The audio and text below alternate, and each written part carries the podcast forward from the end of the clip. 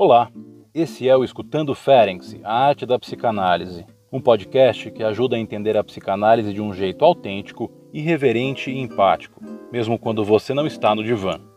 Com episódios semanais, diferentes analistas do Grupo Brasileiro de Pesquisa Sandor Ferenc apresentam e discutem o pensamento desse ilustre pioneiro da psicanálise. Coloque seus fones de ouvido e seja bem-vindo. Olá, meu nome é Maria Nilza Campos, sou psicanalista, membro associado da Sociedade de Psicanálise de Brasília e membro do Grupo Brasileiro de Pesquisa Sandor Ferenczi. Estou aqui com vocês para falar do artigo Dificuldades Técnicas de uma Análise de Histeria, que tem como subtítulo Com observações sobre o onanismo larvado e os equivalentes masturbatórios. Esse artigo foi publicado no ano de 1919 e vocês podem encontrá-lo no volume 3 das Obras Completas de Ferenczi. Ele faz parte de um conjunto de artigos que tratam de um período de experimentações técnicas chamado Técnica Ativa, que se situa entre os anos de 1919 e 1926. Ainda que em 1918, no artigo Técnica Psicanalítica, Ferenczi já tinha se referido à técnica ativa. Os outros artigos que compõem o conjunto são Prolongamentos da Técnica Ativa, de 1921, As Fantasias Provocadas, de 1924, Psicanálise dos Hábitos Sexuais, de 1925 e Contraindicações da Técnica Ativa, de 1926. Gostaria aqui de lembrar que o interesse pela questão da técnica e a atenção à necessidade de modificações atravessam toda a obra de Ferenczi.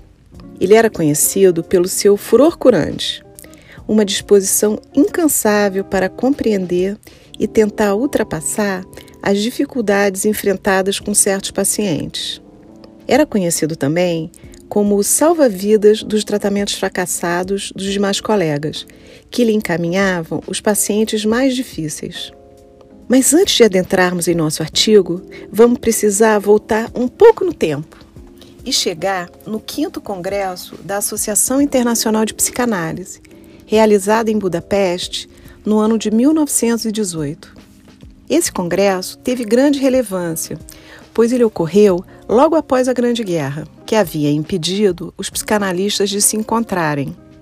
Foi o primeiro congresso de psicanálise em que estiveram presentes representantes oficiais de alguns governos, como a da Alemanha, da Áustria e Hungria, que demonstravam interesse pelas ideias trazidas pela psicanálise.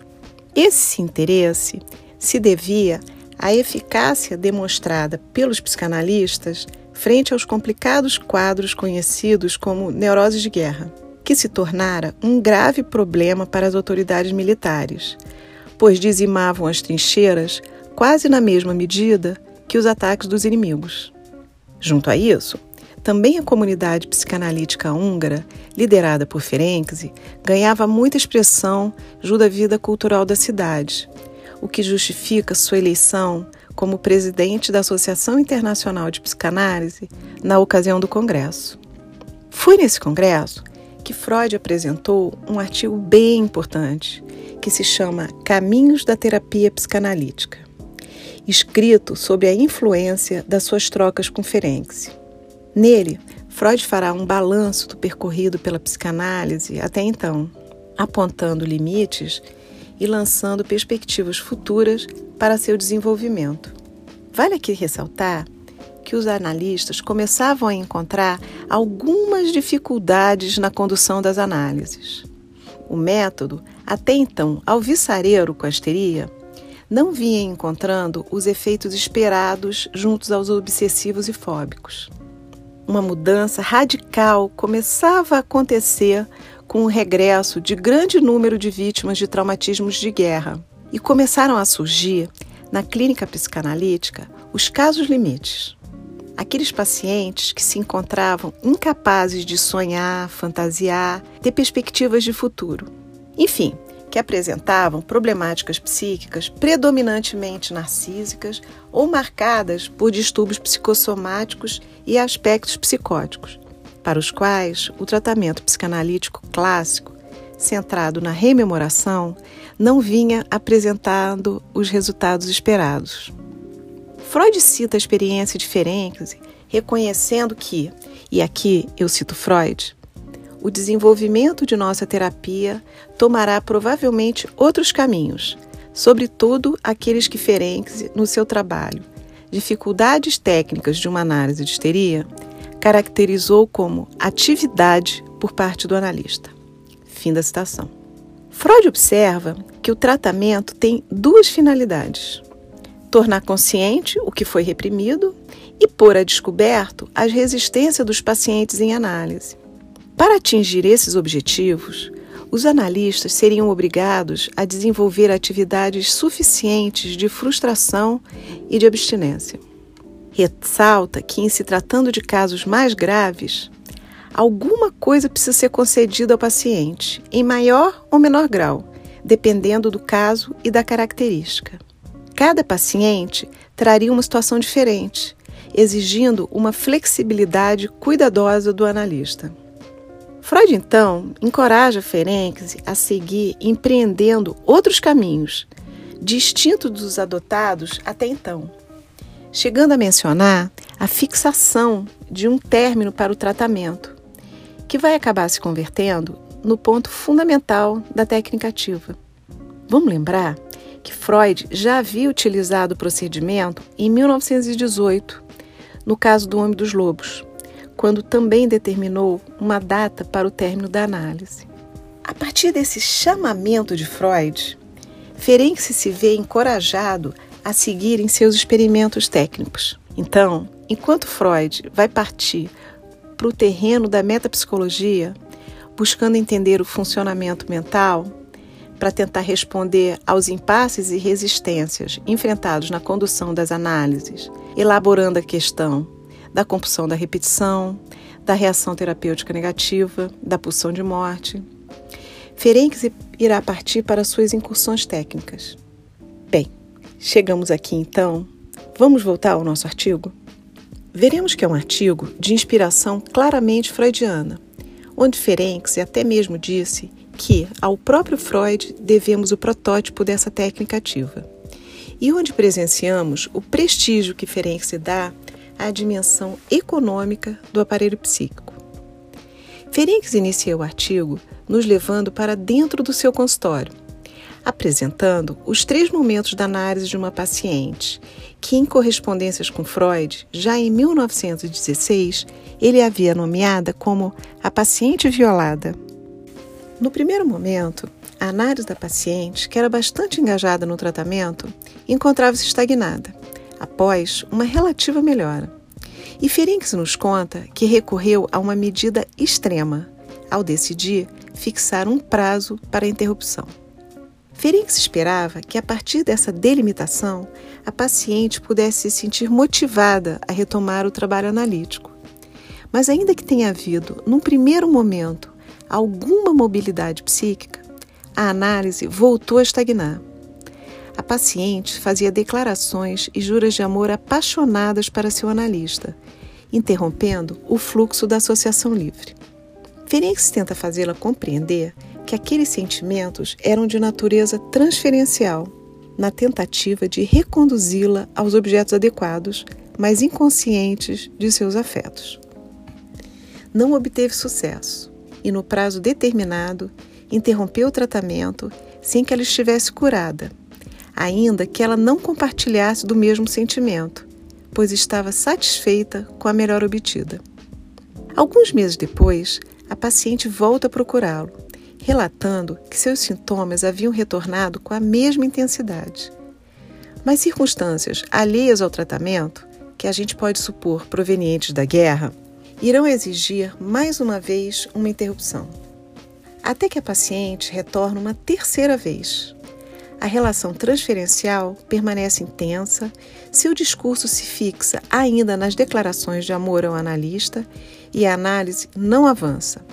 A transferência aqui entra em cena para satisfazer a libido, desviando a paciente do curso associativo de suas fantasias inconscientes e se transforma em resistência, impedindo a rememoração.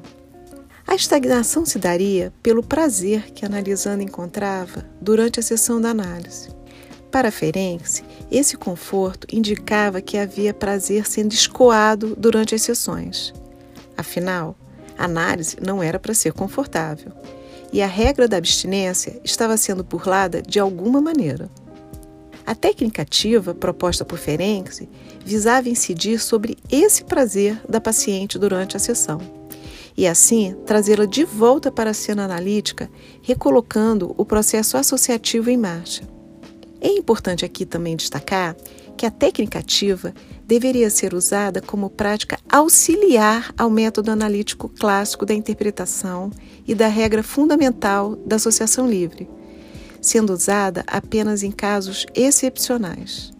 Muito atento ao que ocorria no espaço analítico e ao comentário da analisanda que lhe disse experimentar sensações eróticas genitais durante as sessões, Ferício observa que a paciente deitada no divã encontrava-se de pernas cruzadas, esfregando suas coxas umas nas outras, para obter prazer, uma forma larvada de masturbação, encontrando satisfação pulsional no momento da análise.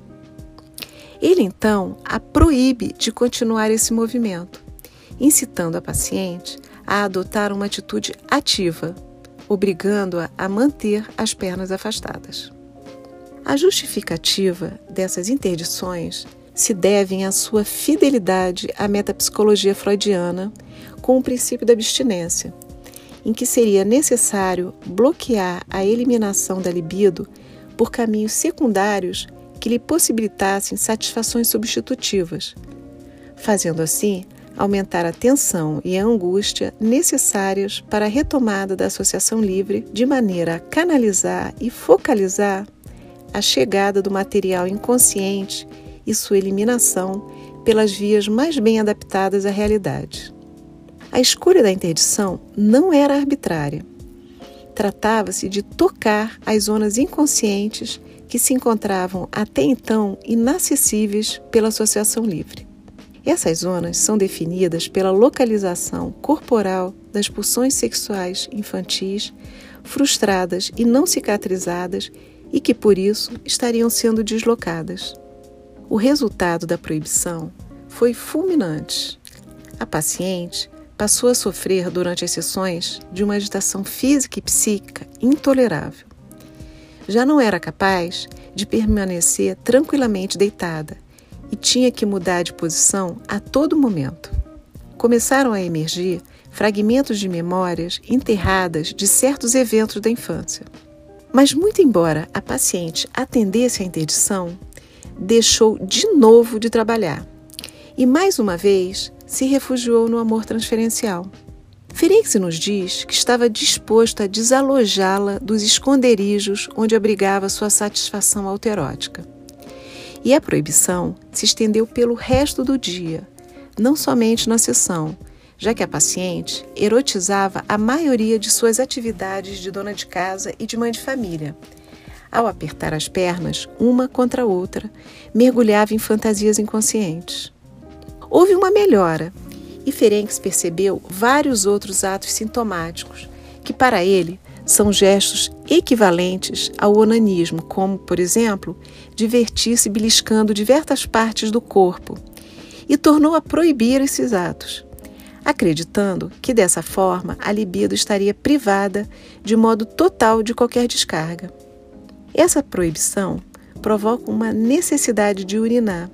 A paciente então evoca uma intensa excitação que não consegue fazê-la parar de esfregar vigorosamente a sua mucosa vaginal.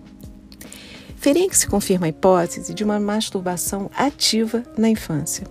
E, a partir de então, há um novo encaminhamento da sexualidade da paciente em direção à zona genital, e a paciente finalmente pôde encontrar satisfação nas relações sexuais normais que antes lhe eram impedidas. O que podemos perceber é que, para Ferenc, a eficácia do tratamento se dá quando os pacientes não sentem mais necessidade de recorrer a modos de satisfação sexual infantil, convergendo sua libido para objetos e metas sexuais adequados, e aí a vida sexual encontraria sua normalidade.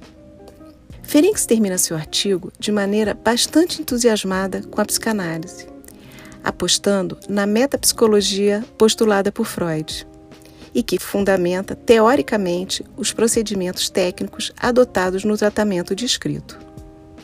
Adverte que não faz dessa atividade um método, mas apenas um artifício destinado a provocar e acelerar as investigações do material inconsciente. De fato, as intervenções serviriam para o mesmo propósito que as interpretações, qual seja, impedir a estagnação da análise. Vale ressaltar que, ainda que a atividade seja do paciente, Ferenc nos diz que o analista também precisa se desalojar do papel passivo que desempenhava até então. Essa medida entre o lugar do analista, o lugar do analisando e os efeitos dessa interação sobre o psiquismo de um sobre o outro fará com que Ferenc esteja, a partir daqui, sempre atento aos riscos contidos na relação transferencial na medida que podem resvalar para relações de poder, de obediência e admiração excessiva. Essa dimensão ética não sairá do seu horizonte, constituindo uma importante preocupação e balizando suas incursões técnicas futuras. Podemos ver isso no artigo escrito imediatamente ao que acabamos de conversar, que tem o sugestivo título A influência exercida sobre o paciente em análise, que aconselho vocês a visitar. Ao percorrermos nosso artigo, podemos identificar como Ferenczi vai se afastando de um entendimento puramente intelectual da análise e fazendo intervenções distintas da interpretação, se encaminha para privilegiar as experiências vividas no contexto analítico como constitutivas do tratamento. Na minúcia da observação, Ferenczi está atento as expressões afetivas não verbais, em particular a modos de expressão corporal, gestos e hábitos sutis, que vão ocupando o espaço analítico e chegam até nós como parte importante da escuta clínica. Ferenc nos ensina ao ir ao encontro do paciente, escutando o único e singular de cada sofrimento. Ouvir o que pode estar sendo comunicado silenciosamente. Para isso, seria necessário estar em sintonia com o paciente, inventando distintas estratégias de ajuda, na tentativa de encontrar uma clínica sob medida para cada um. Espero que Ferenc tenha inspirado vocês a seguir seu espírito de busca e convido a continuarem acompanhando o nosso podcast.